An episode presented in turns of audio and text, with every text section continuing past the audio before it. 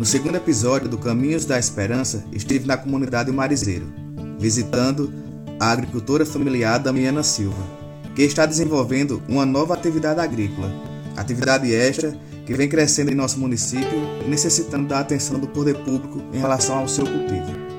Ela nos contou dos benefícios já trazidos para a sua vida através do plantio da batata doce em sua propriedade. O que é que você diz para as pessoas que ainda não plantam batata, como elas devem iniciar plantio? Se, vocês, se você acha que é uma atividade que é produtiva, que tem futuro? Com certeza. Eu comecei plantando pinha, graviola e hoje estou plantando batata. E além de trazer um dinheirinho a mais, é, traz é, saúde, que eu não tinha, eu sofro de ansiedade, remédio, e, e hoje praticamente eu estou parando de tomar esse remédio. Você garante segurança alimentar. Com certeza. É, a batata, ela traz autonomia, porque você pode gerar as próprias ramas a partir da, do plantio que você já tem. Uhum. Então é algo que realmente é fantástico, né? Que a gente possa sonhar em ter realmente uma assistência técnica de qualidade para vocês é que o poder público ele ofereça essa assistência técnica, porque eu digo muito, hoje quando você vai fazer qualquer tipo de coisa, é necessário que você tenha uma orientação de como proceder, né? para que você não comece de todo jeito.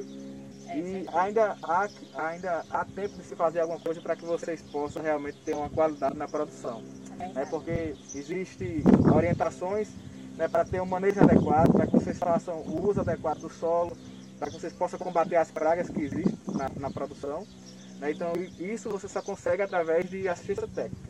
Né? Que a gente possa sonhar e vislumbrar em um futuro próximo nessa possibilidade de vocês terem essa assistência técnica para, de fato, vocês encarar a produção com mais força. É. Então, meu agradecimento a você, a sua família, por nos receber aqui.